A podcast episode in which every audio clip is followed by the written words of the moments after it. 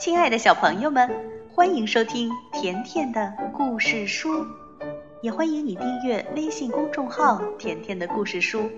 甜妈妈和甜甜每天都会给你讲一个好听的故事。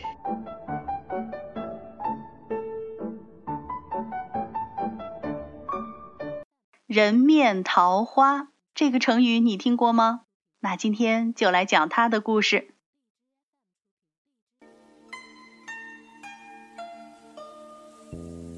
唐朝时，柏林有个读书人叫崔护，他长得文质彬彬，容貌很英俊，不过性情孤洁。有一年，崔护进京考进士，没有中。清明节这天，独自到城南郊踏青，无意间看到一间村舍，四周围绕着盛开的桃花，静谧的就像没有人住一样。他口渴了，想讨杯水喝，于是便上前敲门。谁知道应门的竟是一位明眸皓齿、风姿卓越的女子。他从门缝里窥望，问崔护是谁。崔护连忙报上性子，说自己独自踏春，酒后口渴，求一杯水喝。于是女子进去倒了一杯水，开门请崔护坐在胡床上慢慢喝。他靠着桃枝站着，含情脉脉地看着他。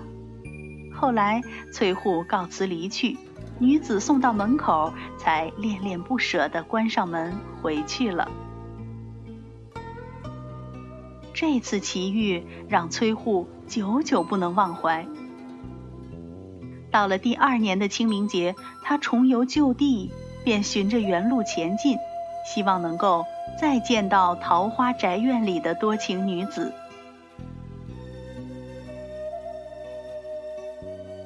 当崔护到达那座村舍时，四周的桃花依然盛开，可是花丛中的院落却大门深锁，像是已经没有人居住了。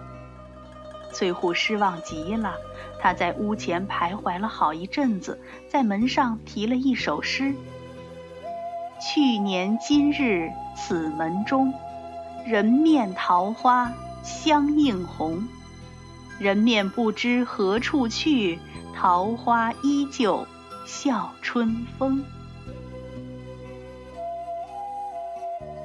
小朋友，“人面桃花”取意于。人面桃花相映红这句诗，用来形容女子的姿色美丽，能够与桃花相争艳；又取意于人面不知何处去，桃花依旧笑春风，用来形容景物依旧却人事全非，心中顿生惆怅伤感之情。这个成语呢，也可以说桃花人面。怎么样，小朋友？“人面桃花”这个成语你学会了吗？今天又来给大家讲成语故事了。“人死留名”这也是一个成语，你知道吗？我们今天就来讲讲它的故事。故事开始了。王延章是五代时候的人。从小就跟随梁太祖朱温南征北讨，立下了不少汗马功劳。他骁勇善战，能够打着赤脚在荆棘上行走百步。随军出征时，他手持铁枪，驰聘沙场，永不可挡。因此呢，大家都称他为王铁枪。朱温死后，末帝昏庸，重用小人。当时后唐的大军侵犯兖州，末帝便派王延璋去防守。之前呢，末帝因为听信了小人的谗言，已经夺去了王延璋的兵权。王延璋仅有五百新招募的骑兵，一战即败，他身受重伤，被掳回后唐的营地。后唐庄宗早就听说过王延璋勇猛善战。一时起了爱才之心，还赐了药让他敷伤口，并派人去劝他投降。但是这王延璋宁死不屈，他对使者说：“豹死留皮，人死留名。若我早上还为梁朝做事，而晚上就侍奉了唐朝，我还有什么脸去见天下人？我受梁朝的恩惠，除了一死，没有任何可报答的了。我是不会苟且活下去的。”于是不久呢。